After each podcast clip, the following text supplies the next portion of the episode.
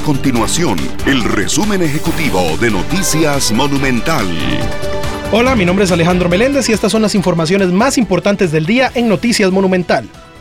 11 hospitales de la Caja Costarricense de Seguro Social se encuentran en condición de alerta por una saturación en los servicios de emergencia al superar el 100% de su capacidad.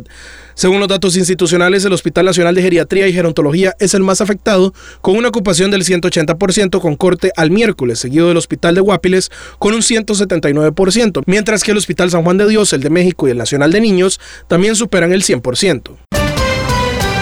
El gobierno proyecta que la instalación de escáneres en puertos y aeropuertos iniciaría en diciembre. La iniciativa forma parte de la Operación Soberanía que busca impedir el trasiego de drogas mediante puestos fronterizos del país.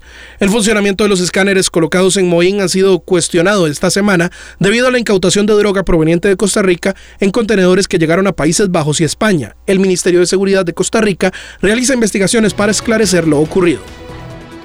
Estas y otras informaciones usted las puede encontrar en nuestro sitio web www.monumental.co.cr.